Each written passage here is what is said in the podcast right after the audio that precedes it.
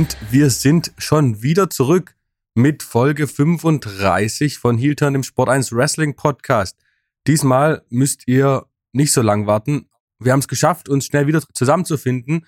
Martin, Servus. Ging Ha- schnell diesmal. Ja, hallo Markus, ne? Ja, nach diesem Mal gibt's ja wieder ein bisschen Pause, weil ich dann im Urlaub bin. Aber äh, ja, jetzt auf jeden Fall mal schnell und das war jetzt auch gut so. Ja, es hat uns, also zur Information, wir sitzen hier am 23. August um 12 Uhr, Mhm. sind quasi noch äh, in den Nachwehen von Monday Night Raw aus Toronto, Mhm. was ja äh, doch schon überrascht hat. Und da wollen wir jetzt gar nicht lange, lange drum rumreden. Fangen wir doch einfach mal mit der Überraschung an, die eigentlich keine Überraschung war, aber von der Umsetzung her dann schon überrascht hat. Mhm. Johnny Gargano. Wir reden, ich rede natürlich von äh, Johnny Gargano, genau, der jetzt äh, doch int auf interessante Art und Weise zurückgekommen ist. Ich muss sagen, ähm, für mich war es ist ein bisschen unglücklich gelaufen, weil ich gucke mir immer, wenn ich morgens aufgewacht bin, die äh, Raw über The Zone an. Und wenn im US-amerikanischen Fernsehen da Werbung kommt, da kommt bei The Zone diese Filler-Videos. Und ich habe die, die skippt man natürlich dann in, in diesen 30 Sekunden Steps. Und da habe ich halt schön geklickt, geklickt, geklickt. Und dann war halt schon, als ich dann angehalten habe, war der Titan schon schon mit äh, Gargano dran. Das war ein bisschen ärgerlich, macht die ganze Sache allerdings nicht schlechter. Mhm. Wie hast du es wahrgenommen? Ja, ich fand's, äh, ich fand's auf jeden Fall gut. Ähm, ich habe mich nur, ja, vielleicht, vielleicht habe ich mich, ich habe mich, ich habe mir gedacht, so hätte es vielleicht noch ein bisschen mehr Impact haben können. Das äh, war, es war auf jeden Fall eine gute Szene, ne? Also man hat gemerkt, okay, ne, äh, ein paar Leute, nicht jeder kennt Johnny Gargano schon vom WWE Main Roster Publikum, das hat man schon auch gemerkt, also von, vom, vom, vom Lärmpegel her. Äh, da Ja. hatte ich das Gefühl, das ist äh, Social Media, ist das mehr explodiert als in der Halle vor Ort. Ähm, also Social Media Zahlen waren, waren auf jeden Fall überragt, das hat man gemerkt. Äh, große Sehnsucht nach ihm, äh, nach diesem, nach diesem Comeback war da. Und äh, ja, ne, dass er erstmal redet, dann kommt sofort die Reunion mit Fury, etwas, worüber wir beim letzten Mal ja schon gesprochen haben. Die NXT-Geschichte wird nicht, äh, äh, ist nicht ausradiert, sondern ist im Gegenteil der Anknüpfungspunkt für das, äh, was, was, was hier jetzt ab jetzt passiert. Also, ähm, ja, war auf jeden Fall gut. Ich hatte mich nur gefragt, ja, hätte man es vielleicht noch fast. Ne, er kommt zwischendurch raus, erzählt was, dann gibt's einen kleinen Engel, dann ist er wieder, dann ist er wieder weg. Äh, ja. Einen anderen hätte man vielleicht ans Ende der Show platziert. Äh, das, das war vielleicht die Frage, die ich mir gestellt habe. So wegen so, hm, hat das vielleicht ein bisschen was davon genommen, das, äh, den Besonderheitsfaktor. Aber ja, jetzt für zumindest für den Moment. Aber also generell, ich sag's, äh, ich hab's einmal gesagt, ich sag's immer, immer wieder. Johnny Gargano ist für mich der, äh, ja, das Kronjuwel. Er ist derjenige, der, ähm, der für mich derjenige ist, der die nächste große Underdog-Story bei WWE schreiben kann und eigentlich fast sicher schreiben wird, weil einfach seine ganze Geschichte und wie er sich bei WWE da hochgekämpft hat, das hat äh, Daniel Bryan-eske Züge oder äh, Bret the Hitman Hart, wenn man sich äh, an seine Vorgeschichte in den 90ern erinnert. Ähm, für mich ist das äh, ho hohes, hohes Potenzial, äh, in diese in diese Schiene zu gehen. Und äh, ja, glaube ich, ich freue mich drauf auf das, was da kommt. Sehe ich komplett genauso. Und Mhm. wir gehen quasi genau wieder in den Fluss über, den wir schon letzte, in der letzten Ausgabe hatten. Ähm, wie du schon ange erwähnt hast, ähm, dieser komplette hundertprozentige Einbezug von NXT, der diese, dass man, dass man sich gleich auf Theory gegen Johnny Gargano fixiert, ist einfach so ähm, für einen Fan so, ein, so eine schöne komplette, die den Kreis, Kreis voll macht, die Geschichte. Äh, vor, vor einem Monat, wenn er da zurückgekommen wäre, hätten die beiden sich wahrscheinlich storyline-mäßig überhaupt nicht gekannt. Hm. Und dass man jetzt dem Fan wieder ein Produkt vor, vor die, hin, vor die Füße liegt, legt, wo quasi alles rund ist und wo es zusammenläuft, wo alles passt, wo nicht ein Schnitt drin ist zwischen NXT und Main Roster, sondern Wrestler, die von unten nach oben kommen, Mhm. auch ihre Erinnerung quasi mitnehmen dürfen. Hm. Das ist so schön und macht einem wirklich Spaß. Und Hm. wie es umgesetzt wurde, dass Theo- Theory dann quasi sich freut und dann in die andere Richtung alles schwingt und Johnny Gargano merkt, dass es ein richtiges Arschloch ist und Hm. ja, es hat einfach gepasst. Also ich fand das Segment von vorne bis hinten wirklich sehr gelungen. Ähm, die Crowd-Reaktionen waren jetzt nicht auf Niveau von, natürlich nicht von Edge oder von Kevin Owens, aber du hast schon gemerkt, dass Leute damit nicht gerechnet haben. Hm.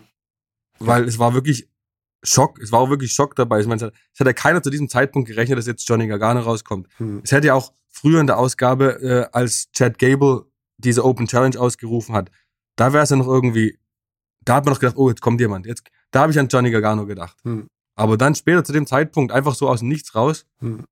war ein interessanter Zug. Hm. Und gerade du hast gesagt, mit, andre, mit anderen Leuten hätte man es vielleicht am Ende der Show gemacht. Aber du musst ja Edge ans Ende von der Toronto-Show setzen. Gibt ja, ja, klar. Keine andere Möglichkeit. Natürlich, bei der Show ja. Man hätte ihn halt bei einer anderen Show platzieren können, ans Ende. Ne? Das ist richtig. Das ist, das ist die Sache. Und vielleicht ist es auch wieder ein Zeichen, weil am Mittwoch ist AEW in Cleveland. Da hat man schon mal da Interesse vielleicht ein bisschen weggenommen, wer weiß. Hm. Ja, das ist eine, äh, das ist ein Detail, das ist ein Detail, das hier genau, genau zentral und wichtig ist. Ne? Also damit äh, ist jetzt für diejenigen, für diejenigen, die damit rechnen, so fing, ah, Cleveland, ja, kommt da vielleicht Johnny Gargano zur AEW. Ja, das ist damit aus der Welt. Also man sieht, dass WWE äh, in dieser Hinsicht strategisch denkt, gerade Triple H, dass er solche Sachen, solche Sachen mitdenkt. Und ähm, ja, ne, also ich habe äh, jetzt in den vergangenen Wochen öfters gelesen, ja, WWE, AEW, das ist ja gar keine Konkur das ist ja gar keine wirkliche Konkurrenz. Ich lächle bei diesem dabei immer still in mich hinein, weil es ist halt nichts liegt ferner der Wahrheit. Ähm, und ja, das ist daran sieht man wieder, dass das wahrscheinlich genau das konkrete Ding ist. Einerseits, also sozusagen, es ist ja eigentlich sozusagen, geht es in beide Richtungen. Du hast einerseits äh, gekontert äh, das Comeback von Kenny Omega und damit wieder die Aufmerksamkeit auf dich gezogen, plus eben die Ansetzung eben von CM Punk äh, versus John Moxley und andererseits nimmst du halt eben auch den Suspense raus, so wegen, ah, taucht Johnny Gargano vielleicht doch bei AEW auf, jetzt weiß man, nee. Und äh, ja, also Mox und Punk müssen das Ding jetzt alleine tragen. Ja, da werden wir zu einem späteren, Zeit, späteren Zeitpunkt ja nochmal hm. ausgiebig auf die Situation eingehen bei AEW. Aber lass uns doch jetzt erstmal noch ein äh, bisschen bei der gefühlt qualitativ wieder hochwertigen äh, Konkurrenz sein. Mhm. Beim ähm, ich habe jetzt auch im Internet viel gelesen, gerade wenn man bei uns bei Facebook guckt, es ist immer noch langweilig und hat sich nicht viel geändert. Aber ich finde, wenn man das, das kann man nur, sowas kann man nur sagen, wenn man das Produkt zurzeit nicht guckt. Allein schon, wenn man sich die Sendung anschaut, da merkt man schon, dass unglaublich viel verändert wurde. Auch jetzt mal weg vom Personellen, vom Fokus her. Ich meine, wir haben hier einen Finn Balor gegen äh, Dolph Ziggler Match gehabt von 15 plus Minuten. Hm. Sowas hätte es nie gegeben. Hm. Die Matchzeit, es gibt noch ein, zwei Monaten. Genau, es haben ja auch Leute nachgemessen, dass einfach die Matchzeit unter Triple H einfach äh, ja so hoch ist, wie sie unter Vince McMahon jeweils nie war. Das ist, äh, ja. das ist erwiesen. Also das ist kein Gefühl, das ist einfach äh, Fakt und nachgemessen. Ja.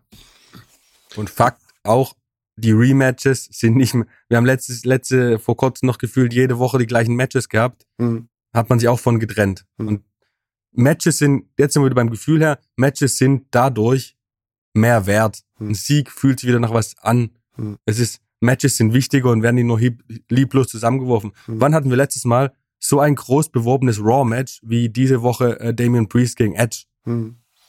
Ja. Also ja. stimmig. Ja. Und man hat, äh, also ich glaube, ein Punkt, der da, der da mit reinspielt, ist auch einfach, dass äh, äh, äh, ist, ist, weil einfach äh, personell eine ganz, ganz andere Offenheit ist. Es erinnert mehr an äh, äh das, das Prinzip von AEW, dass, dass da jeder wichtig ist, ja? dass da jeder einfach ein wichtiges ja, Match bestreiten kann. Ja? Dass nicht einfach, also Vince McMahon hat sich seine zwei, drei, zwei, drei Leute, zwei, drei, nein, zwei, drei ist untertrieben, aber sagen wir mal so zehn Leute, die wichtig sind und alle anderen sind halt dazu da, das hin, die hinzufüttern oder, oder Zeit, Zeit, Zeit so zu schlagen. Jetzt hat man, also ne, ich bin nicht der Meinung, wegen, ja, jetzt ist auf einmal von, von morgen, heute auf morgen alles gut, aber man sieht doch einfach, dass, wie die Weichen gestellt werden. Und äh, das allein ist ja schon mal interessant, dass man, dass man sieht, ah, okay, hier will jetzt jemand in eine ganz andere Richtung, teilweise, also in vielerlei Hinsicht. Ähm, das ist ja einmal schon mal ein Wert an sich und andererseits gefallen mir auch die Weichenstellungen. Mehr Fokus auf das, mehr Fokus auf, äh, äh auf, auf Swing-Produkt, mehr Fokus auf Wrestling, mehr Fokus auf Vielfalt. Ähm, das eröffnet neue Chancen und die kann man auf jeden Fall gut mitnehmen. Ja. Absolut. Hm. Und das ist auch was, was ich jetzt auch so mehr und mehr feststelle. Ich glaube, Eric Bischoff oder so hat es vor paar Wochen in seinem Podcast gesagt, dass die, also war noch zu Winz-Zeiten, dass das Problem ist an den Shows, dass die nicht real wirken. Also, dass sie, dass sie durchgeskriptet wirken. Mhm. Jetzt, wenn man sich, also ich gehe jetzt wieder auf diese aktuelle Raw-Folge zu, zurück, weil die ja natürlich am nächsten im Gedächtnis ist. Wenn man da auf das erste Segment guckt, die, die Show fängt an mit dem Opening, dann diese Prügelei von Seth Rollins mit Riddle mhm. im Backstage Area. Früher wäre da ein Kameramann schon da gewesen, hätte ich sofort gefilmt. Diesmal rennt der Kameramann erst von, von der Entrance Ramp ins, in den Backstage-Bereich rein. Dadurch fühlt man sich als Fan schon wieder abgeholt, hm. dass das gerade passiert und nicht, dass die schon wissen, dass es passiert. Ja. Das ist ein, das ist ja auch so ein, das war ein, ist ein großer philosophischer Unterschied äh, zwischen äh, WWE auch, auch gewesen, nicht, nicht nur zu AEW, sondern auch zu anderen Ligen, die, die es da gibt. Äh, ne, die Hard Camera. Die, die äh, äh Wrestler müssen die Kamera suchen. Umgekehrt, ja. umgekehrt ist bei AEW die Anweisung, nein, die Kamera sucht die Wrestler. Das ist, das ist halt ein ganz, mhm. das ist halt ein ganz anderer Fokus von, von der, von der Art und Weise, wie dieses, wie dieses Produkt da angegangen wird und wie es produziert wird. Und äh, ja, das, das ist auch ein, ein Schwenk in diese Richtung mehr. Ja, eben diese, diese Art und Weise, wie dieses Segment da aufgezogen wurde zwischen Rollins und, äh, und Riddle. Ist halt einfach die Offenheit, hm. neuen Trends gegenüber aufgeschlossen zu sein, diese vielleicht nicht hundertprozentig, aber teilweise ins Produkt mit einfließen zu lassen. Hm. Und dadurch wirkt das Ganze frischer, hm. neuer und halt auch irgendwie vielleicht auch zeitgemäßer. Ja, zeitgemäßer. Das, Zeit, dass das, dass das Produkt WWE 20 bis 30 Jahre hinter der Zeit war, so gefühlt in vielerlei Hinsicht, das war trotz allem Erfolgs für mich immer ein Riesenproblem. Also, und äh, das fühlt ja. sich jetzt eben deutlich weniger so an inzwischen. Ich komme mir manchmal schon ein bisschen dumm vor, aber es ist wirklich so, dass ich gerade enorm viel Spaß dabei habe, wieder WWE zu gucken. Wenn man es vergleicht, man merkt jetzt erstmal, wie, ich merke es insbesondere, wie unattraktiv WWE vorher war. Ja. Also es ist jetzt, ich, ja. ich, will, ich will jetzt nicht alles schlecht machen, was vorher war. Es waren auch gute Sachen, aber mhm. es macht einfach, für, für mich persönlich, ist es einfach ein Unterschied wie Tag und Nacht. Mhm. Ja, es ist. Äh, und das nur durch paar kleine Stellschrauben. Ja. Ich, ich, ich bin der Meinung, äh, WWE war vorher, hatte vorher äh, äh, Zug drin, wenn es auf große Shows zugegangen ist. Und dann noch so ein mhm. bisschen danach, ja. Oder wenn es auf wichtige Entwicklungen zugegangen ist. Vorher waren oft so, so große Hänger drin, wo du gemerkt hast, okay, jetzt haben die nicht wirklich, jetzt hat Vince gerade nicht wirklich einen Einfall, wie es jetzt, was jetzt hier abseits von eins, eins, zwei Sachen hier der Fokus sein soll. Und äh, also inzwischen merkt man, es ist einfach viel mehr Liebe dabei und auch viel mehr, viel mehr Willen, nicht zu sagen. Also, ne, also wie, wie oft hatten wir so Diskussionen so von wegen so, ja, äh, dass man so den Eindruck hatte, so wegen, ja gut, Vince macht jetzt hier dies und, und das und das, das und das und das an dem Produkt ist doch unlogisch und das und das ist doch irgendwie nicht interessant und so wegen, so, ha, das ist ja auch egal. Ne? Ich, ich habe ja. mehr den Eindruck, dass den, dass einfach den, den jetzigen Verantwortlichen nicht irgendwas egal ist. So von wegen so, ja, das und das ist uns wichtig und der Rest ist halt so Füllmaterial. Und den, mit dem Rest füllen wir irgendwie was auf und äh, ne, oder auch eben der Blick auf den Kader, so von wegen so, ja, die drei Leute, die drei, die zehn Leute stehen hier jetzt gerade im Fokus für alle anderen, äh, äh, überlegen wir uns jede Woche so am Tag der Show, äh, wie kriegen wir die noch unter, ne? Das, das, Richtig, das, ja. da ist für mich jetzt ein ganz anderes Gefühl da drin. Ja. Stimmt, es sind einfach hm. Nuancen. Es wird nicht mehr lieblos irgendwas hingeklatscht, hm. sondern es wird sich richtig um jede Minute des Programms gekümmert. Hm. Und mal gucken, vielleicht ist es jetzt nur die Anfangsphase, aber normalerweise sind wir jetzt an einem Punkt in dem WWE-Jahr, wo es wirklich stark nach unten geht. Wir haben SummerSlam hinter uns, die äh, Football-Season beginnt bald. Hm. Jetzt ist normal der Zeitpunkt, wo Vince oder die Verantwortlichen sagen, oh, jetzt, jetzt guckt eh keiner mehr, jetzt können wir uns auch, jetzt können wir uns auch schleifen lassen. Survivor Series, 2000, Survivor Series 2021 als äh, bestes Beispiel dafür, wie kompletter, wo man komplett oh, gemerkt, ja. gedacht hat, die haben überhaupt gar keine Lust aufs eigene Produkt. Ja. Vollkommen richtig, ja. ja. Nicht, nicht im Sinne, nicht, nicht alles, nicht alles, nicht wie die Matches und so waren, aber einfach wie dieser, dieser Event dahingelegt wurde. Ja, ja es hm. ist vollkommen richtig. Hm. Und wenn man sieht, wie natürlich Clash of the Castle ist nochmal ein anderes Kaliber, das ist so gefühlt hm. ein SummerSlam nach dem SummerSlam, aber da wird er wirklich ausgiebig drauf hingebaut und selbst ich war ich bin kein großer Fan von Rande, vom Trio, von Trio-Matches, weil es ja meistens um nichts geht. Hm. Äh, aber in dem Fall macht man auch hier einen guten Job. Hm. Weil es halt wirklich eine Story drum gestrickt wird und nie einfach gesagt wird, äh, Bloodline gegen, ich weiß gar nicht mehr, ich habe schon vergessen, wer das war in dem Ach ja, gegen Randy Orton, Riddle und Drew McIntyre hm. vor, bei WrestleMania Backlash. Das hat einen ganz anderen Charakter. Hm. Also, und wenn wir gerade bei Lobpreisung sind, ist es eigentlich elementar wichtig, über die Frauen zu reden. Mhm. Ich meine, diese Woche bei Raw haben sie gefühlt 50 Prozent der On-Air-Time gehabt. Mhm. Und man sieht auch, wie der Fokus drauf läuft, wenn Trish Stratus, Beth Phoenix jetzt wieder eine gewichtige Rolle haben und scheinbar auch zurück ins Programm geschrieben werden, was die, äh, wie heißen die, Damage Control jetzt wird On-Air-Time Mhm. kriegen jede Woche. Mhm. Äh, Alia darf sogar in ihre Heimatstadt antreten. Ob es jetzt so erfolgreich wäre, können wir da hinstellen lassen. Ähm, aber es wird sich wirklich drum gekümmert und es wird wirklich Zeit investiert, um diese Frauen aufzubauen. Ja. Bestes Beispiel, also Rhea Ripley Ja, ja, sowas. ist ja der Hammer. Das Ja. ist die, ich, auch wenn man das Gesamtbild betrachtet, Rhea Ripley seit Wochen vernichtet die einen Mann nach dem anderen. Und jetzt Mhm. im Main Event diese Woche wird sie das erste Mal aufgehalten und das nicht von einem Mann, sondern von einer Frau. Allein das, Ja. dieses Zeichen ist schon so wichtig und zeigt, wie wichtig die Frauendivision ist in die, äh, im Produkt WWE zurzeit. Hm. Und ist einfach cool.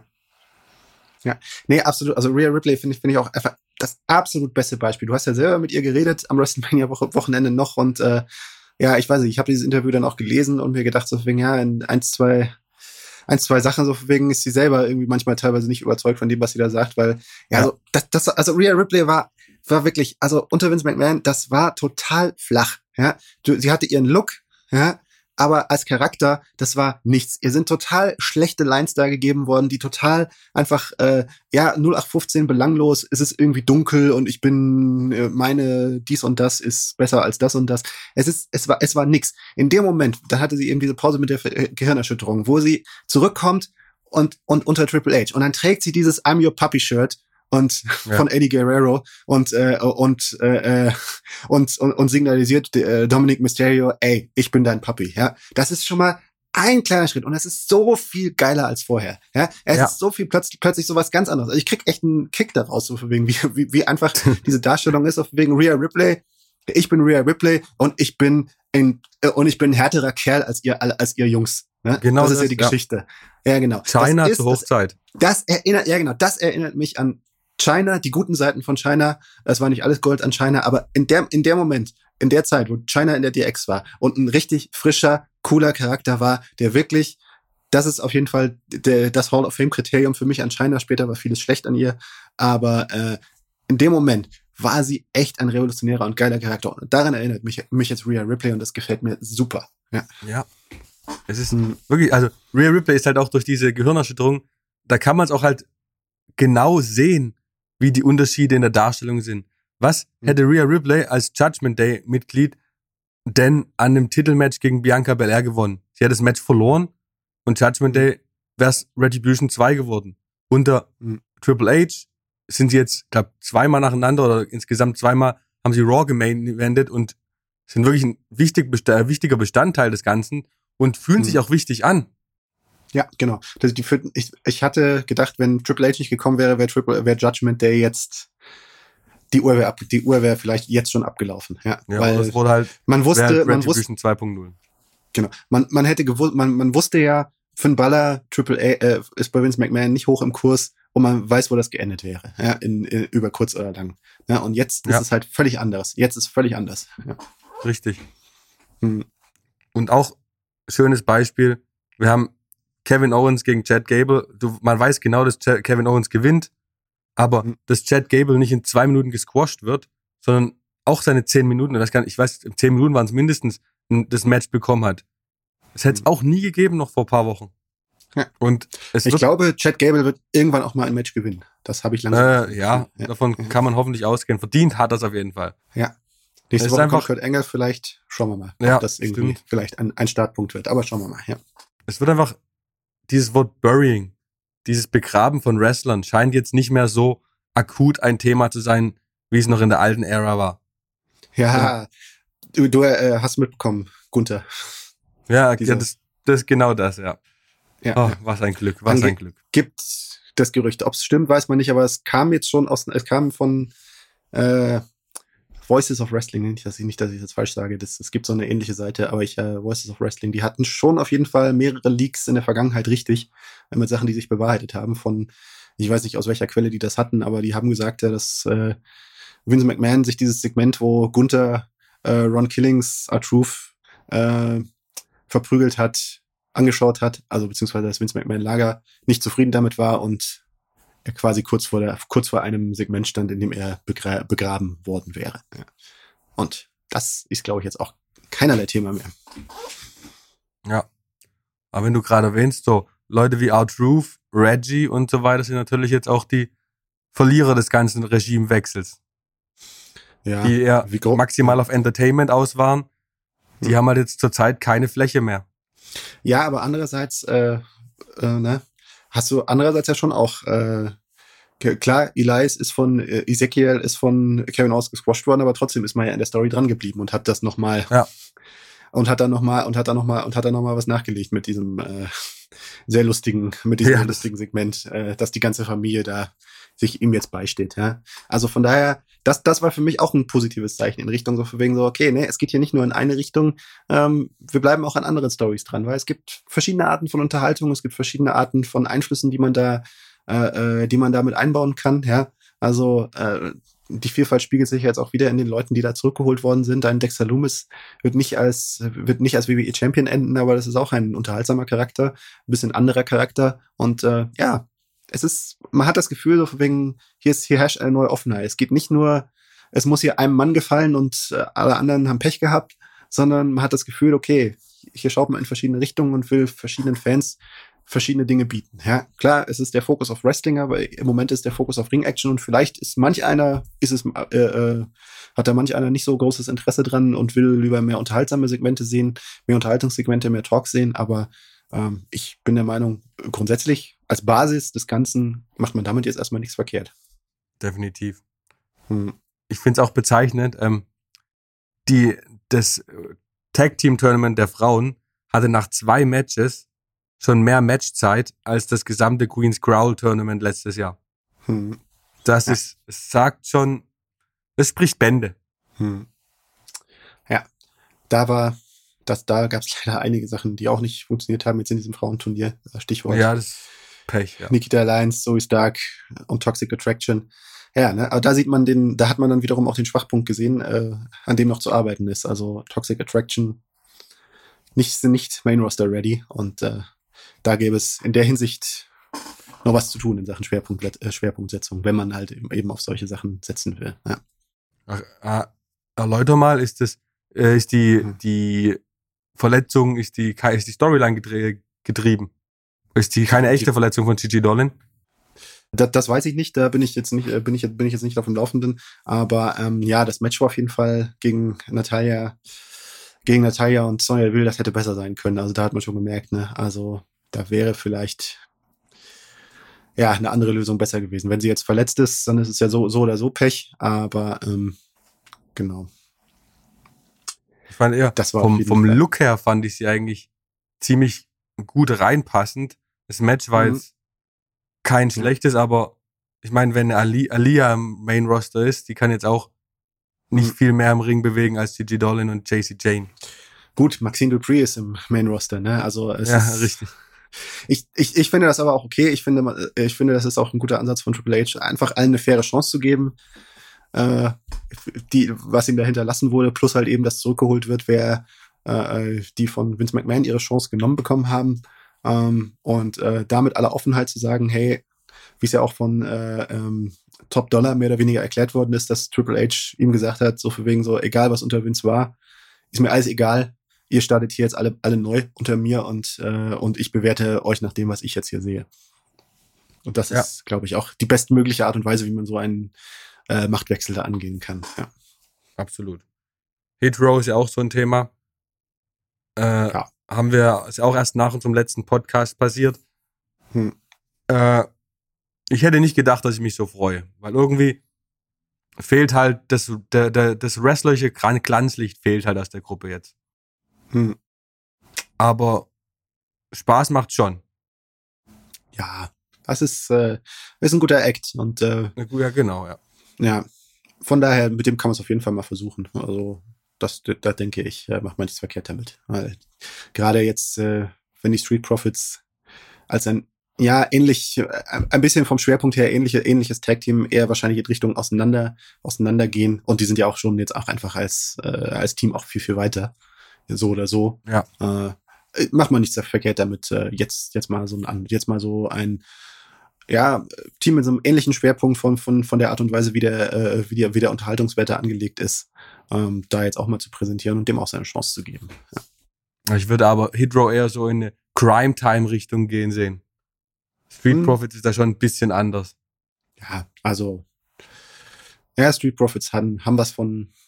Ah, egal, wir versteigen uns nicht drauf. Wir, richtig, richtig. Auf jeden genau, Fall. Ja, ja, genau. Ist eine gute Ergänzung zum Roster. Hm, absolut, ja. Wir können, wir können eigentlich zusammenfassen, dass aus unserer Sicht die Richtung bei WWE mehr als stimmt. Hm. Gucken wir mal, was die nächsten Wochen passiert. Clash at the Castle wird interessant. Äh, und das andere große Thema, was die Woche, letzte Woche aufgepoppt ist, ähm, die Schließung von NXT UK. Damit einhergehend sind einige der NXT UK Wrestler, Blair Davenport, Tyler Bate, äh, bei NXT 2.0 in den USA aufgetaucht. Und kurz mhm. darauf wurde berichtet, dass NXT Europe dann nächstes Jahr aufmacht.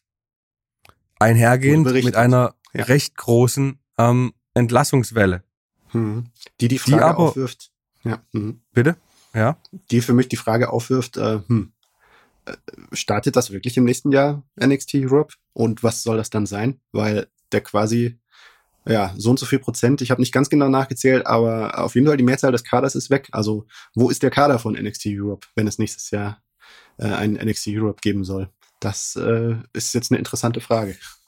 Ja, es ist wirklich interessant, weil hm. ich denke mal, es war ja es war schon, es, NXT UK war ja eigentlich schon eine Europa-Variante. Es war jetzt natürlich mhm. Fokus auf dem, auf der Insel, aber es waren auch Französisch, Deutsch, war ja alles mhm. auch bisschen vorhanden. Vielleicht will man das Ganze jetzt bisschen internationaler machen, aber da muss man halt jetzt schon sehr schnell anfangen, Talente zu scouten und Talente zu sein.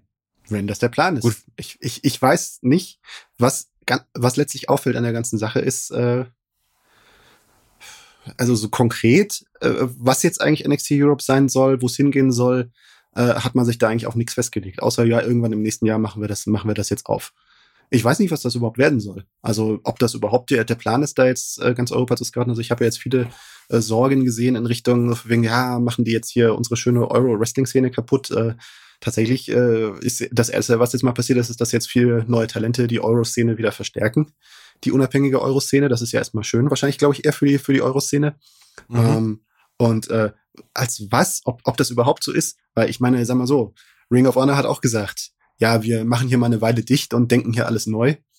Und ja, okay, ist, ist dann gekommen, aber nicht mehr unter der, nicht mehr unter der Führung, Führung, die es war. Also es, ich sehe schon auch die Option, dass das Ganze überhaupt gar nicht geplant ist, sondern dass es einfach jetzt nur äh, um dieses Aus für NXT UK äh, jetzt ein bisschen netter zu verpacken. Und äh, was NXT Europe als Marke am Ende überhaupt sein wird, ist das vielleicht erstmal nur, dass da Titel, äh, äh dass, dass, dass, dass, dass die Titel, die da, die es von denen noch gibt, ähm, da umbenannt werden und äh, was das überhaupt als Marke überhaupt sein wird am Ende.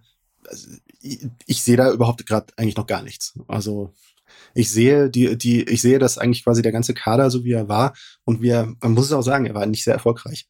Also richtig, ich habe nicht ja. gesehen, dass das irgendwie groß wen, dass das groß wen gekickt hätte, was da jetzt gerade so bei NXT Europe losgeht. Es ging, also die Standouts, ne? Also Gunther, der eben Walter Iragunov, der ist ja auch noch da, A-Kid, mhm. äh, Nathan Fraser, ähm, also die, die, die Art von Wrestler ist ja aber halt nur Tyler Bate. Tyler Bate ist aber halt nur ein Trent Seven schon wiederum nicht, ne?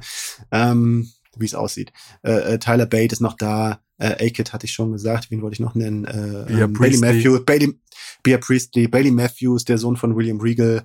Ähm, also, ne, wo man merkt, okay, das sind, also ich, ich sehe, also behalten hat man eigentlich fast nur Leute, die du auch ins Main Roster stecken kannst, über kurz, ja, die, die man auch ins Main Roster sieht, über kurz oder lang. Und deswegen frage ich mich, was wird das überhaupt, das neue NXT Europe? Ist das überhaupt also plant man da überhaupt die äh, äh, da europäische Stars aufzubauen? Weil ich, eine Sache finde ich finde ich jetzt auf jeden Fall die die die für mich große Frage an dieser ganzen Expansions Expansionsnummer. Will der der äh, äh deutsche Durchschnitts deutsche französische äh, äh, so und so durch äh, äh, belgische italienische Durchschnittsfan will der überhaupt das sehen, dass unter dem Banner WWE äh, europäische Wrestler die äh, gut sind, aber halt halt nicht die Stars aus Amerika sind, will er das überhaupt sehen? Ist das überhaupt ein lohnenswertes und ein lohnenswertes Pro Produkt für den? Äh, das ist für mich eine offene und unbeantwortete Frage. Und ich weiß gar nicht, ob WWE dem Ganzen, wie sehr WWE dem Ganzen wirklich am Ende nachgehen will. Äh, ob nicht vielleicht, ja.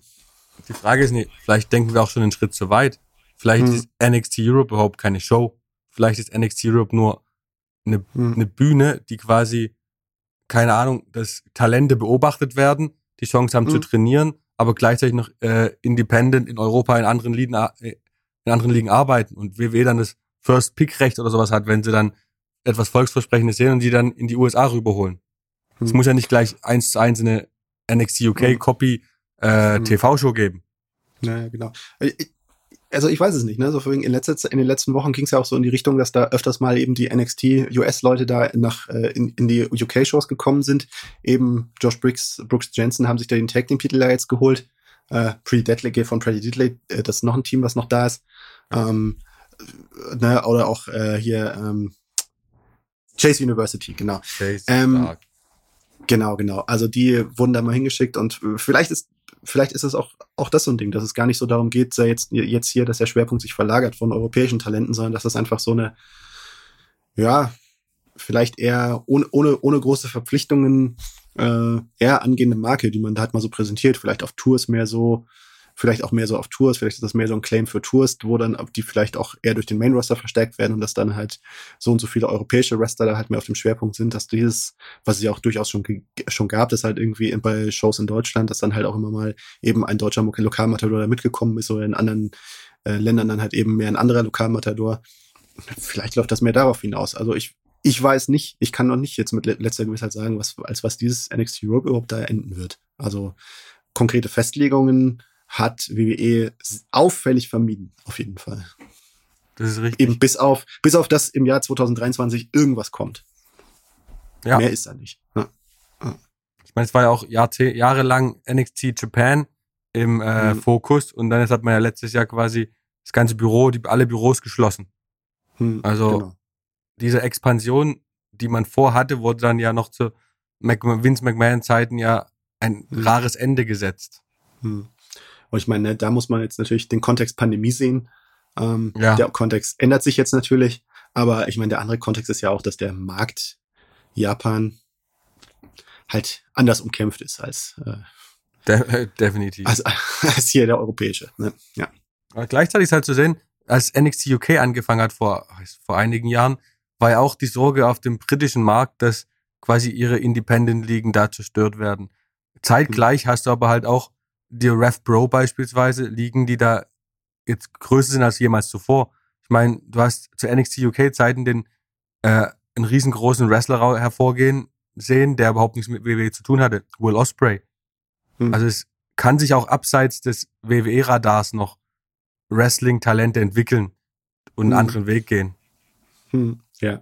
Aber klar, also für in dem Zeit, zu dem Zeitpunkt, wo WWE da alle Talente abgezogen hat aus NXT UK, war das erstmal für viele Ligen erstmal verheerend. Aber ja, ja das ist eine Entwicklung zur Konzentration, ist, ist, ist glaube ich, dann auch wieder äh, der Trend und, die, und das Thema. Ob unter dem, jetzt vielleicht nicht mehr so unter dem WWE-Banner, aber ja, man wird sehen, was kommt. Also ich bin da noch, da sind für mich noch sehr viele Fragen offen. Ja. Bei dem Thema finde ich aber halt, was wir, was gar nicht besprochen wird, und was unter der alten Führung, glaube ich, wieder zu heftigen Reaktionen online geführt hatte. Ich meine, wir haben hier eine Massenentlassungswelle gehabt. Hm. Da redet gerade keiner drüber, wie sich die Wrestler fühlen. Und da wurde ja auch hm. keiner, anscheinend keinerlei äh, Fokus drauf gelegt. Ich meine, anscheinend haben ja manche gerade einen frisch neu, neuen Vertrag unterschrieben vor paar Wochen und jetzt hm. ist es vorbei. Und ist gerade auf dem europäischen Markt, glaube ich, noch ein bisschen schwieriger als auf dem Amer amerikanischen Markt, jetzt ohne hm. Einkommen dazustehen. Ja, ist eine, ist schwierig, ne? Ich meine, man muss dann auch wieder in, in, Rechnung stellen, dass die das Einkommen bei WWE NXT UK sicherlich auch nicht so hoch war, wie jetzt äh, ja. wahrscheinlich auch im Vergleich zu NXT US. Aber trotzdem ist es natürlich, äh, ja, musst du dich von einem Tag auf den anderen ganz neu organisieren, wie eben zum Beispiel. Äh, Vollkommen richtig, ja. Als, ich sag bloß, dieses, dieses ja. Triple H und Stephanie McMahon haben so Vorschusslorbeeren und so viele, so viel Hoffnung in sie reingesetzt, dass ihnen mhm. solche bösen Taten quasi leichter verziehen werden, als es noch bei Vince McMahon der Fall war. Wobei hier, glaube ich, auch eine Rolle spielt. NXT UK Leute interessieren einfach weniger Leute als Das stimmt natürlich, das, ja.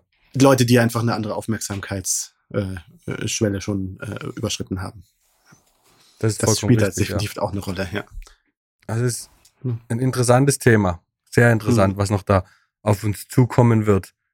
Ähm, aber lass uns doch noch, wie vorhin schon angekündigt, mal zur größten Konkurrenz rüberblicken. Mhm. Wo wir jetzt äh, ja auch eine. Normalerweise war es ja bisher immer so in den letzten zweieinhalb Jahren alles Friede, Freude, Eierkuchen. Mittlerweile hat sich da ja so? aber naja. so ja, scheinbar nach außen gedrungen. Nach außen gedrungen ist wenig äh, von den inneren Problemen, die sicherlich immer entstanden. Mittlerweile dringt aber schon mehr und mehr nach außen. Wir hatten MJF zu Beginn des Jahres und jetzt die ganze Thematik um CM Punk, Hangman Page, äh, CM Punk weiterhin auf dem Ego-Trip oder wie siehst du die ganze Sache? Wie bewertest du das, was da gerade passiert oder was berichtet äh, wird, besser gesagt? Sehr irritiert war ich, bin ich, bin, bin, bin ich über das, sage ich jetzt mal so. Ich äh, möchte mal mit der Bewertung teilweise vorsichtig sein. Also ich bin falls sich Leute fragen, klar, kommt immer die Frage auf, na, ist das nicht alles nur ein Work, um hier äh, für Gesprächsstoff zu sorgen und äh, hier die Journalisten zu veralbern? Dave Meltzer wird geworkt und Sean Rossap wird geworkt und hast du nicht gesehen. Und es geht ja alles nur, steckt ja der Masterplan dahinter, dass sich alle für AW mehr interessieren. Ähm, äh, Glaube ich alles nicht, denn äh, also und, und, und wenn, dann wäre es saudoof, weil äh, das, was da gerade passiert, das ist überhaupt nicht im Interesse von AEW weil ähm, das ist einfach, äh, äh, schau dir letzte Woche an, ein, eine mega geile, echt gut gelungene äh, Dynamite-Ausgabe und äh, ja. hinterher ist in der Fanbase, in der AEW-Fanbase eine totale Scheißstimmung, einfach durch das, was da im ja. Nachhinein rausgekommen ist. Ja? Und das kann ja nicht im Interesse von, von der Liga sein. Also äh, das war schon diese Sache um MJF mindestens zwiespältig, sage ich jetzt mal so, auch wenn das jetzt, glaube ich, ja eingefangen worden ist, ist, ist für mich jetzt auch kein Zufall, äh, dass das genau jetzt da rauskommt. Weil ich glaube, glaube ich, so als äh, ähm, übrigens, hier erzählt doch jetzt auch mal die gute, gute Nachricht, die ich jetzt bisher geheim gehalten habe, als ich als Tony Khan. Ähm, wie es ja irgendwie wahrscheinlich nach außen gedrungen sein muss jetzt, mit M das MJF kurz vor dem Comeback steht. Aber ja, also das finde ich, äh, ja, CM Punk auf dem Ego-Trip. Ich, ich möchte nicht die äh, Hintergrundstory bewerten, weil was, was da letztlich liegt. Also um um mal von, ganz, von, von Anfang an zu erzählen, ne, es heißt, dass diese Aktion von, äh, von CM Punk, dass er unabgesprochen äh, Hangman Page da bloßgestellt hat vor laufender Kamera, ihn herausgefordert hat zu einem Match in dessen eigenen, in dessen eigener Heimat, äh, in dessen eigenem Heimatstaat, also sozusagen vor lokalem Publikum. Und äh, dann natürlich im, im Wissen, dass Hangman Page darauf nicht antworten können würde, weil er damit ja gar nicht rechnet und das überhaupt nicht der Teil des Ablaufs war ähm, und den dann halt doof aussehen lässt und, äh, und als Feigling hinstellt. Ja. Äh, das soll darauf beruhen, dass äh, Hangman Page umgekehrt im Mai bei einer Promo die Absprach Absprachen gebrochen haben soll und auch etwas gebracht hat, was wo, wo, womit CM Punk nicht gerechnet hatte, nämlich äh, eben diese Darstellung als äh, CM Punk, wenn die, wenn der Vorhang wenn hier der Vor wenn hier die Lichter aus sind und der Vorhang zu ist, dann verhältst du dich ganz anders als äh, ähm, als wie du dich in der als wie du dich hier vor der Kamera verhältst. Ähm, das ist äh, nicht gut, was du hier machst. Also äh, sinngemäß, du bist ein Heuchler äh, und ein Intrigant. Und äh, ich liebe diesen Pla Arbeitsplatz AEW und ich werde ihn vor dir beschützen. Das war ja der, äh, der Kern des Wortlauts. Äh, was äh, auch nicht mit CM Punk anscheinend äh, worüber er sich hinter den Kulissen beschwert haben soll und äh, dafür jetzt Hangman Page die Quittung erteilt hat. Verspätet, weil er ja selber zwischendurch gar keine Gelegenheit hatte, diese Quittung zu erteilen durch seine Verletzung und äh, andere andere Sachen, die in den vergangenen Wochen waren, die in der Zwischenzeit waren. Also ja, wie berechtigt das ist, es soll irgendwie darauf zurückgehen, dass eben äh, Hangman Page anscheinend äh, äh, CM Punk als denjenigen vermutet, der schuld daran ist, dass Colt Cabana, mit dem er sich ja tief, mit dem Punk sich ja tief zerstritten hat, jetzt gerade nicht mehr im AEW Main Roster ist, sondern zu äh, ROH ja verschoben wurde, abgeschoben wurde, kann man sagen, unfreundlich.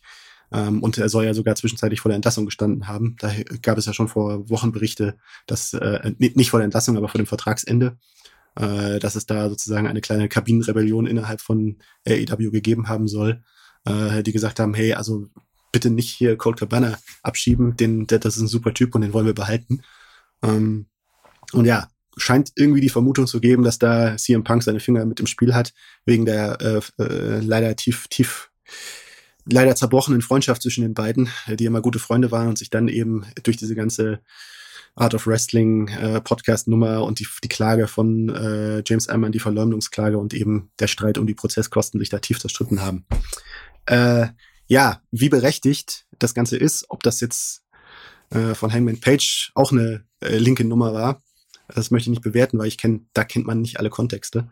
Ähm, aber auf jeden Fall als Reaktion darauf, was CM Punk gemacht hat, äh, äh, erweist er seiner Liga seinen einen absoluten Bärendienst. Das geht gar nicht, finde ich. Also ganz schlechtes Urteilsvermögen, weil was, was der damit, was der damit, äh, äh, also der, der öffnet damit die Büchse der, der Pandora.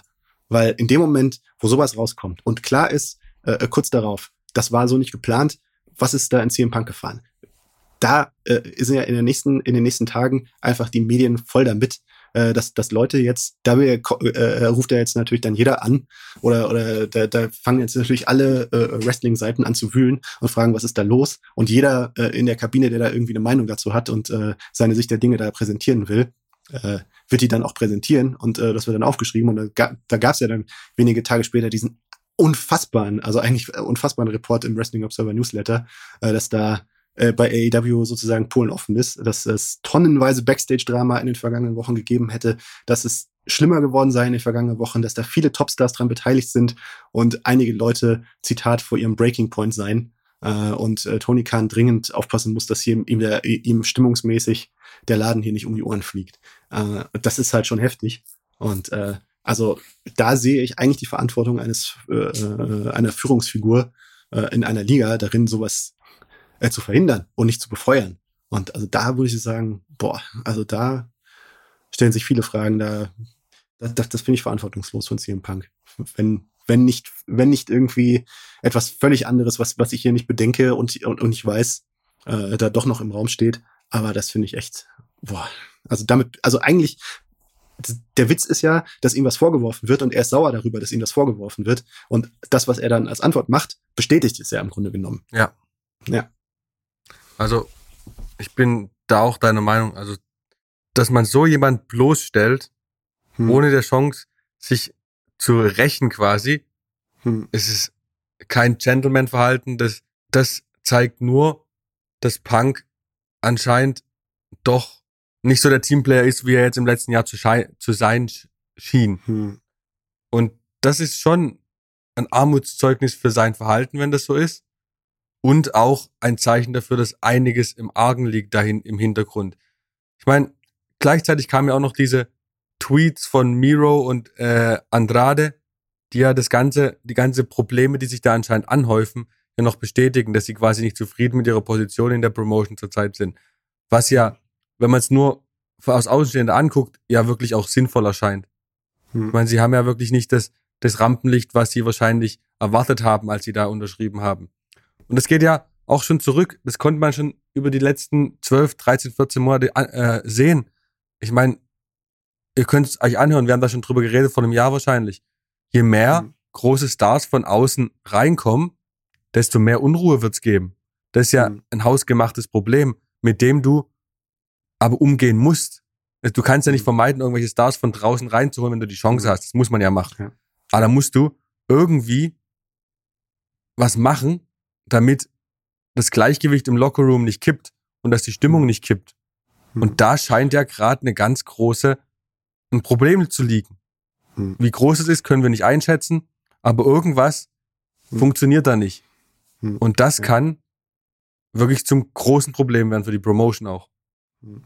Ja, das sind mehrere Dinge. Also es sind ja in, der, in den vergangenen Wochen schon mehrere vergangene Wochen, Monaten sind ja schon öfters mal einfach Irritationen nach draußen gekommen, wo man sich denken kann teilweise, ja, hm, wie berechtigt ist das? Aber ja, keine Ahnung. Ich erinnere mich an Hikaru Shida, äh, die auch äh, zwischendurch ziemlich pissig gewirkt hat in der in der einen bei der bei dieser einen Nummer, wo es darum geht, äh, wo es um das ihre Rolle in dem Own Heart Tournament ging. Äh, dann jetzt hatte ich gerade noch einen anderen Namen, den, der mir jetzt wieder gerade entfallen ist, wollte ich gerade noch ausführen. Aber auf jeden Fall, ne, es, es gab ja in der, in der Vergangenheit schon mehrere viele Sachen. Äh, Jonathan Gresham, genau, äh, ROH äh, der jetzt auch schon durch zu sein scheint mit, mit AEW nach kurzer Zeit. Ähm, aber Hikaru also, Shida ist wirklich ein Desaster, by the way. Die kommt ja überhaupt ja. nicht mehr im Fernsehen. Ja, ja, ja.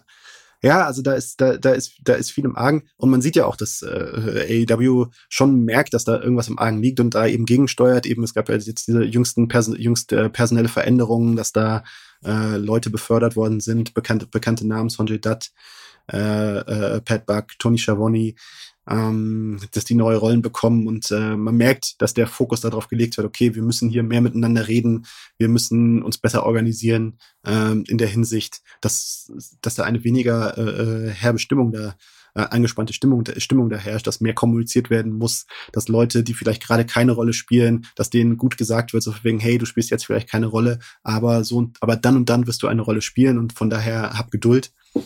Also das, das waren ja, das war ja die mehr oder weniger die Ansage von Tony Schiavone, äh, der jetzt äh, versucht, versucht dagegen zu steuern. Und ähm, ja, äh, äh also man sieht, was muss getan werden, das, muss getan werden von Liga-Seite aus. Wenn es äh, um persönliche Seite aus, muss man halt sagen, ja. Also wenn man zurückdenkt, also äh, Meinungsverschiedenheiten und, und, und, Stress und verschiedene, verschiedene Sachen, ich meine, das gab es ja auch schon vorher. Aber man sieht ja jetzt schon so ein bisschen den Unterschied da, wie das, wie das gehandelt wird. Weil ich sag mal so, äh, Cody Rhodes, der hat ja nie irgendwas nach außen dringen lassen. Obwohl da auch, also ja. äh, in, in der Hinsicht, obwohl da ja auch schon einiges gelaufen sein soll. Aber ne, in dem Moment, wo der, wo der gegangen ist bei AEW, da, da alle fragen sich, was ist da genau los gewesen zwischen ihm und zwischen ihm und Tony Khan und man hat keine Ahnung letztlich, weil beide Seiten das Stillschweigen bewahren und sowas nicht und das nicht nach außen dringen lassen. Und ja, das ist halt eine andere Art und Weise, mit solchen mit solchen Sachen umzugehen. Je nachdem, unabhängig davon, wie ungerecht man sich behandelt fühlt. Ähm, ja, man hat eine Verantwortung für, für seine Kollegen, man hat seine, meine, meine, eine Verantwortung dafür, dass man nicht irgendwie mit dem, was man tut, ablenkt von, von, von der Arbeit der anderen. Ja? CM Punk hat mit dem, was er getan hat, total abgelenkt von einer riesen tollen Dynamite-Ausgabe, in der seine Kollegen sich, für, für, für die seine Kollegen sich den Arsch abgearbeitet haben. Ja. Also das, ja. Ich äh, ja, bin, stehe da ratlos davor, ja. Absolut. Ist ja auch so, ja. dass, dass absolut keiner mehr über, darüber redet, wie toll die Dynamite-Ausgabe war. Ja, und das liegt auch an der Quote, die halt nicht gut war, aber ähm, trotzdem. Ja. ja das ist halt nochmal eine zusätzliche Nummer. Ja. Und vor allem auch, ke keiner redet jetzt für 48 Stunden vor der Sendung über das Titelmatch zwischen Moxley und Punk. Und darauf sollte eigentlich der Fokus liegen jetzt, wo Raw zu Ende ist. Dass Fans auf dieses Match hingucken. Mhm. Alle reden immer noch, was passiert ist. Und das mhm. kann, egal ob, wenn es auch ein Work sein soll, wie auch immer das, man kann ja, kann ich mir zwar nicht vorstellen, kann das trotzdem nicht äh, das gewünschte Ergebnis sein. Hm. Es reden nicht alle drüber, sagen wir es mal so. Es ist, äh, das andere Thema zieht auf jeden Fall mehr Aufmerksamkeit auf sich, ne? Ja, ne? Und eben, äh, und eben, das, das passiert jetzt halt in einer Lage, die einfach generell schwierig ist. Weil ähm, auch das ist etwas, was ich jetzt in den vergangenen Wochen jetzt öfters gelesen habe. Da, da fehlt es so ein bisschen daran, dass es, dass es komplett durchdacht ist. Es, es heißt ja, ich habe jetzt öfters gelesen, so wegen naja, gut, okay, aber was, was, was ist jetzt der Unterschied für AEW äh, wenn, wenn WWE stärker ist. Es läuft ja an unterschiedlichen Tagen und äh, wer will, kann doch beides gucken. Ja, wer will, aber es gibt, nicht jeder hat Zeit und Lust, sich sieben Stunden Wrestling pro Woche anzuschauen. Und in dem Moment, wenn WWE, äh, wo WWE überzeugt, äh, und dann herrscht eine ganz andere Nachfrage nach einer Alternative. Dann sinkt die Nachfrage nach einer Alternative. Und das ist, glaube ich, für mich der Trend, der sich hier äh, äh, der, der sich hier gerade zeigt. Absolut. Ähm, die Stärke von WWE schwächt AEW. Das ist für mich ganz eindeutig. Also ich habe neulich vor ein paar Tagen einen Post in meiner Timeline gesehen, so wegen so, boah, ey, das kostet, das ist ja plötzlich, äh, plötzlich habe ich ein Zeitmanagement-Problem, wenn WWE wieder gute Shows liefert, ne? Und genau das wirkt sich auf AEW aus, weil das Zeitmanagement kann dann sein, ja, okay, dann schaue ich diese Woche mir nicht Dynamite an. Schaue ich, äh, reicht mir bei Twitter durchzuscrollen oder einen Bericht da, darüber zu lesen, ja. Und das sind harte Effekte. Und das ist ein Konkurrenzeffekt. Ja. Das, diese, dieses Absolut. Konkurrenzverhältnis, das da manchmal, dass da manchmal negiert wird, von wegen so, ja, pff, da gibt's doch, wer will, kann doch beides gucken. Ja, wer will, aber das ist einfach so, so weit, so wenig miteinander zu tun hat das Ganze nicht. Man sieht das an dem ganzen Verhalten von WWE, man sieht, wie AEW auch sich vermarktet. Also und das ist jetzt halt, das erschwert die, die Lage enorm. Also ich habe es ich hab's mal gesagt, AEW musste, muss ja eigentlich zwei bis dreimal besser sein als WWE, um da anzustinken dagegen. Äh, und äh, was ja auf faulöse Weise geschafft, geschafft worden wurde im vergangenen Herbst, äh, Ende des vergangenen Jahres, was in einer Weise, die nicht hoch genug einzuschätzen ist, was AEW da geleistet hat. Das möchte, möchte ich niemals vergessen und das, das soll hier immer im Hinterkopf behalten, behalten bleiben. Aber in dem aber sie müssen zwei bis dreimal besser sein als WWE. Und wenn WWE einfach so gut ist wie gerade unter Triple H, kann AEW nicht zwei bis dreimal besser sein. Und mhm. das hat dann Folgen für den Erfolg der Liga und für die Wahrnehmung der Liga. Also es ist auch, äh, auch Leute, die halt irgendwie das Ganze, äh, so, so ein Thema länger beobachten, beobachten so verfingen, so. Wenn es ein Konkurrenzverhältnis zwischen zwei Ligen gibt, ist die Stärke der einen Liga immer ein Problem für die andere. Das war bei WWE versus WCW in den 90ern so, das ist bei historisch anderen Ligen, wo es jetzt weniger, die halt weniger, weniger bekannte Rivalitäten, aber hat sich im regionalen Bereich ja auch viel abgespielt. Wenn der Marktführer stark ist, ist, hat der Verfolger ein Problem. Und da hat sich einfach jetzt gerade viel geändert und ja, und eben, eben darum, also wahrscheinlich ist es zusätzlich natürlich wahrscheinlich äh, ein Faktor, der jetzt irgendwie die schlechte Stimmung und das, was da gerade passiert, äh, auch noch verstümmert. Aber das, das, das hat die Gefahr, zu einem sich selbst verstärkenden, stärkenden Kreisel zu werden. Und äh, also ist gefährlich. Ja. Ja. Und gerade jetzt eben in dieser, in dieser Situation, wo es, wo es so wichtig ist, wo dieser Herbst so wichtig ist, mit Blick auf den auslaufenden TV-Vertrag von AEW, der, dessen Neuverhandlungen definieren wird, wo AEW in den kommenden Jahren stehen wird. Ja, du, ist halt gerade eine Mammutaufgabe für Tony Khan und alle Verantwortlichen. Du hast auf der einen Seite mhm. diesen auslaufenden TV-Vertrag, das heißt, du musst gute Quoten einfahren, jetzt wichtiger als jemals zuvor. Du musst hm. ein Produkt machen, was deswegen mindestens auch Moxley versus deswegen genau. auch Moxley versus Punk im Free TV. Zumindest das. Ähm, genau. Du ja. musst gleichzeitig ein, ein hochklassiges Produkt wöchentlich auf den Markt hauen, weil WWE jetzt keine äh, Ausreißer nach unten mehr zulässt. Hm. Und gleichzeitig, vielleicht am wichtigsten, muss dein Roster komplett glücklich halten. Was es ist nicht so leicht ist. Nee, ist nicht so, genau. Und das sieht man auch bei WWE. Ja. Und jetzt haben wir gefühlt das erste Mal in den letzten zwei Jahren so ein gekipptes Verhältnis. Jetzt ist WWE der Happy Place und AEW der, uh, ja, hm. Jetzt gucken wir mal, wie sich entwickelt. Also, hm. die, äh, wie sagt man, die Honeymoon-Zeit, die Flitterwochen sind vorbei. Jetzt geht die Realität los. Und genau. da müssen sie sich beweisen. Und und man muss, und da muss man natürlich auch sagen, aber dann muss man natürlich auch wiederum sagen, okay, die, die Honeymoon-Phase von Triple H bei WWE wird auch vorbeigehen. Absolut, ja. Und erst dann haben wir wirklich den vollen Überblick, wie sich das äh, Konkurrenzverhältnis dann entwickelt. Ja.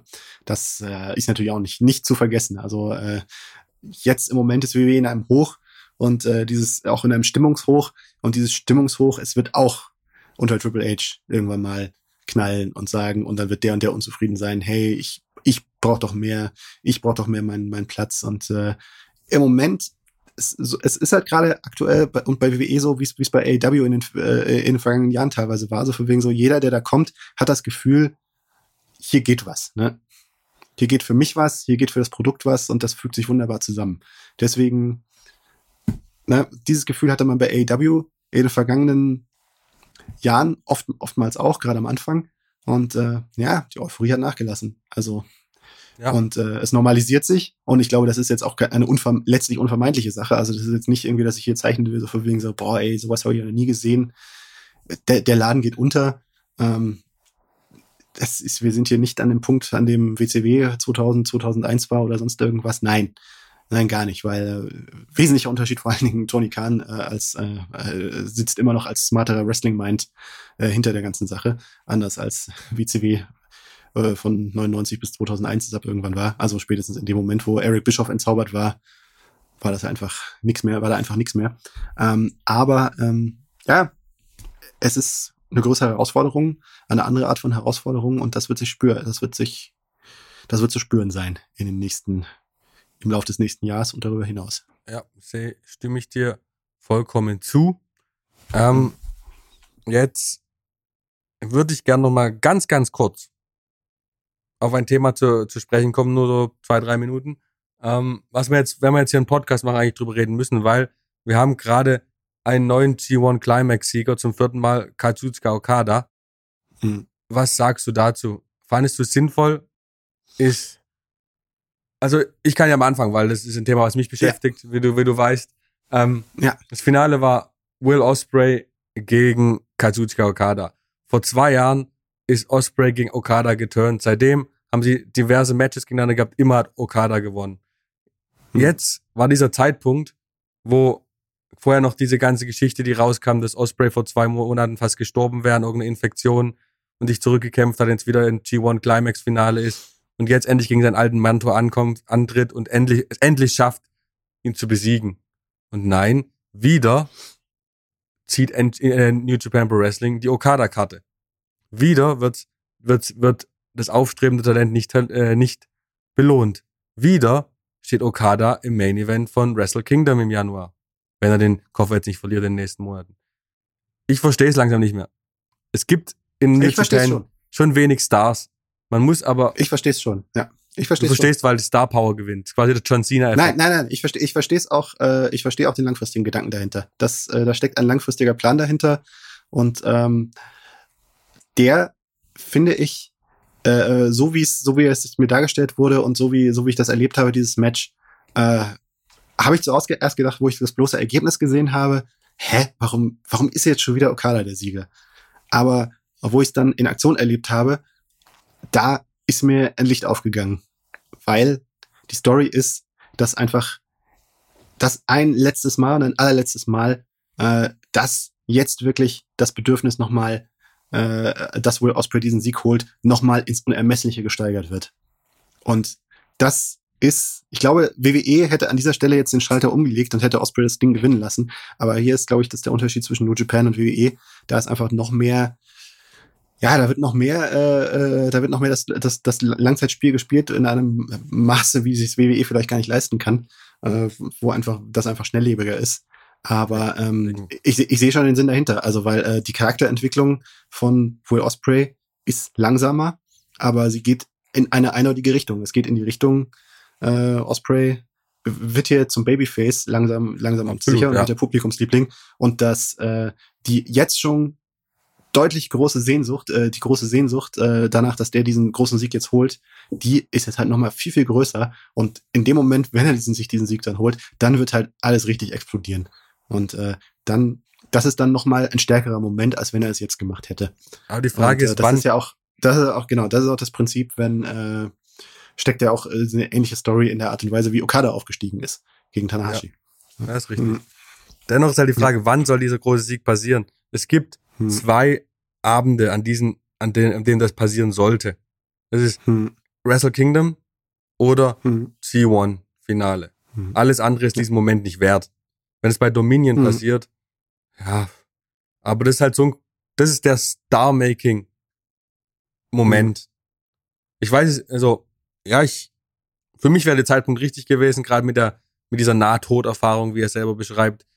Klar, es mhm. kann noch mal, vielleicht ist in einem, in einem Jahr bin ich genauso gehypt vielleicht, aber jetzt gerade, es wäre Zeit ja. gewesen, bin ich der Meinung.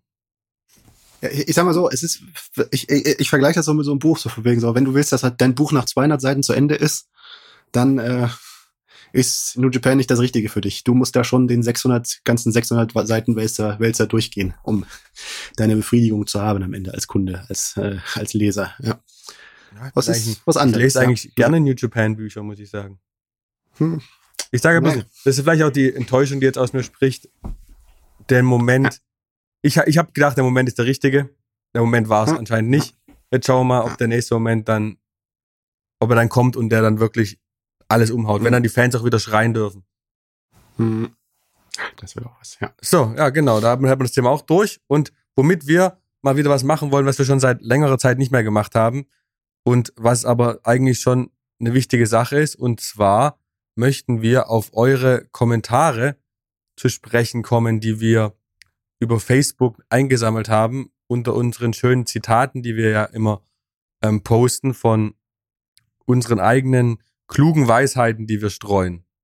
Ich fange mal hiermit an. Deine Aussage, äh, braucht es in der neuen WWE weniger Roman Reigns oder Brock Lesnar? Braucht es eine, eine erwachsenere Ausrichtung? Das sind für mich nicht die entscheidenden Fragen. Gutes Wrestling kann Kindern Freude bereiten und erwachsene Fans trotzdem ernst nehmen. Es kann großes Star-Kino bieten und trotzdem mehr Vielfalt. Das, was der wirkliche Schlüssel ist, ist besseres Storytelling. Das hat Martin Hoffmann letztes Mal gesagt. Der sehr geehrte Mark Us hat darauf reagiert, sorry, aber Roman Reigns ist mit, mit weitem Abstand das Beste, was WWE aktuell zu bieten hat. Ja, er ist etwas kürzer getreten, aber das ändert nichts daran, dass er mit seinen Cousins und Paul Heyman das interessanteste und heißeste ist, was es seit über zwei Jahren in der WWE gibt. Vielleicht sollten sich andere Wrestler mal hinterfragen, ob es in den letzten zwei Jahren eher daran liegt, dass diese ihren Fokus und vielleicht auch Ideen verloren haben. Man muss abwarten, was in der Zukunft unter Triple H äh, bringen wird. Es wird einige gute Veränderungen geben. Man wird sehen, ob das die WWE wieder in die richtige Richtung bringen wird. Hm. Da hat er ja mal eine ganz schöne Bombe gezündet, ne? Witz. Hat auch viele Reaktionen, das, äh, hat auch viele Reaktionen das gekriegt. habe ich in dem Moment äh, auch äh, mir gedacht, wo ich diesen, diesen Kommentar gesehen habe. Ähm, es, äh, ich, ich persönlich bin, bin da nicht so gereizt davon, weil ich äh, äh, stimme ja zu in der, in der, in, in seiner Meinung, äh, dass äh, Roman Reigns einfach eine Ausnahmeerscheinung ist und äh, für mich verdient da steht. Und ich sehe, ja klar, vielleicht ist nicht jeder damit einverstanden, will ihn nicht jeder so lange als Champion sehen und das sind unterschiedliche Meinungen und die muss man akzeptieren. Ähm, ich finde es voll, voll, okay und voll, voll richtig und äh, das ist einfach ein Weg, um ihm äh, einen ganz besonderen Nimbus zu geben. Äh, äh, ein Weg, den man halt so lange nicht mehr gegangen ist, deswegen halt umso mehr reinhaut.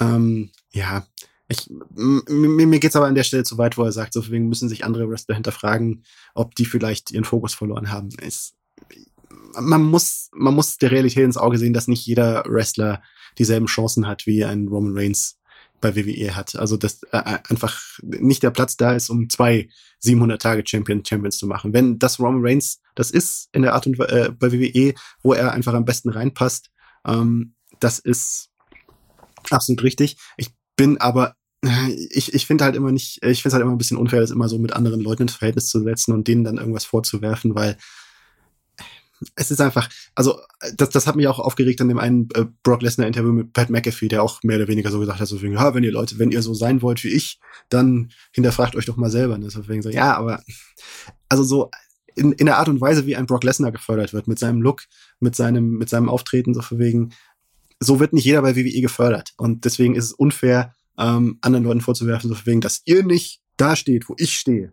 Oder wo der und der steht. Das ist eure eigene Schuld. Das ist das ist es nur zum Teil, würde ich mal sagen. Ja. Ja, es ist sehr, äh, ich, wir, wir sind ja beide der gleichen Roman Reigns Meinung.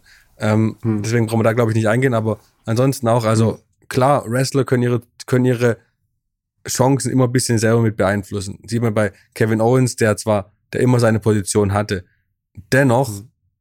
Sieht man ja jetzt auch schon unter Triple H, dass einfach die Chancen eine ganz andere sind, dass Leute, die einfach grundsätzlich keine wirkliche Chance gekriegt haben, jetzt hm. sich bisschen anders ausleben dürfen und auch hm. Chancen kriegen. Hm. Und deswegen ist es ein bisschen zu leicht vielleicht, das nur auf die Wrestler-Seite zu betrachten. Man muss immer zwei Seiten sehen. Und das ist hm. hier nicht ganz gegeben. Aber grundsätzlich wär's, wenn der Wrestler die Chance hat, seine Ideen einzubringen, was ja bei AEW beispielsweise ganz also groß anscheinend der Fall ist, dann kann man dieses Argument vielleicht so anbringen. Das mhm. ist aber bewiesenermaßen in der alten, ich weiß auch nicht, inwieweit es jetzt in der neuen Struktur anders ist, aber war nicht gegeben. Naja, es gibt für, für Einzelne schon, ja. ja. Also, aber ich glaube, da muss man schon, also da muss man auch, äh, da, da, also es kann nicht jeder Chris Jericho sein, sagen wir es mal so. Jemand, der ja. das, der das, der sich da selber auch immer äh, geformt hat. Es kann nicht jeder, weil das, äh, das ist halt wirklich, das, also das ist, da reden wir hier von Genies, ja. So kann nicht jeder sein und so kann auch nicht, und man kann sich nicht darauf verlassen, dass jeder als Wrestling-Liga, und das ist auch nicht der Job einer Wrestling-Liga zu warten darauf, dass jeder ist wie Chris Jericho und sich jeder so, so kreativ da einbringt. Man muss auch äh, äh, selber, äh, äh se selber mehr steuern und äh, da geht's, da geht's um die Frage, wie sehr und wie gut eine Liga das auch macht. Amen. Hm. Und um den, Schlau um den Kreis zu schließen, gehen wir nochmal auf Johnny Gargano zurück. Ich würde gern wissen, welches Match im WWE willst du mit Johnny Gargano sehen? Was fällt dir jetzt ein? Auf was hast du richtig Bock? Johnny Gargano gegen Roman Reigns. Okay. Ich hätte Seth Rollins. Oder Cody auch, Rhodes. Ja. ja. Auch. Gibt, ja. Also alles. Gibt viel, gibt viel, viel gute Sachen. Es wird ja alles so. super. Aber äh, einfach, äh, ja, der äh, äh was, was, was halt auf jeden Fall bei NXT gefehlt hat, ist halt eben so ein Gegner wie Roman Reigns. Einfach. Absolut, äh, ja. Das, das ist einfach, ne, oder, oder, oder Brock Lesnar, ne? wenn da irgendwie so, also diese Matches haben halt nochmal eine ganz, ganz, ganz andere Dynamik und äh, das ist halt auch nochmal was Spannendes. Und jetzt in einer Zeit, wo man weiß, okay, du weißt, kannst nicht routiniert davon ausgehen, wer jetzt dieses Match gewinnt, ist es halt nochmal was, was Spannenderes, ja. Ja, um diesen, um diesen Daniel Bryan Moment zu haben, muss ja Roman Reigns irgendwie schlagen. Genau. Das ist richtig. Oder, ja. ja. Oder Brock ja. Lesnar.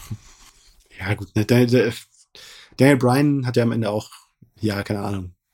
Am Ende war es wichtig, dass er Champion war und nicht wen er, wen er, wen er ganz genau an dem, in dem Moment besiegt hat. Aber, ja. ja, der Triple H war schon der Zenit, finde ich. Triple H war das so der war Moment. ja. ja, das war richtig. Und diesen Moment. Das war super wichtig. Ja. Mhm. Let's see. Und damit wären wir durch für dieses Mal. Ähm, ich hoffe, wir hören uns bald wieder. Martin ist im Urlaub.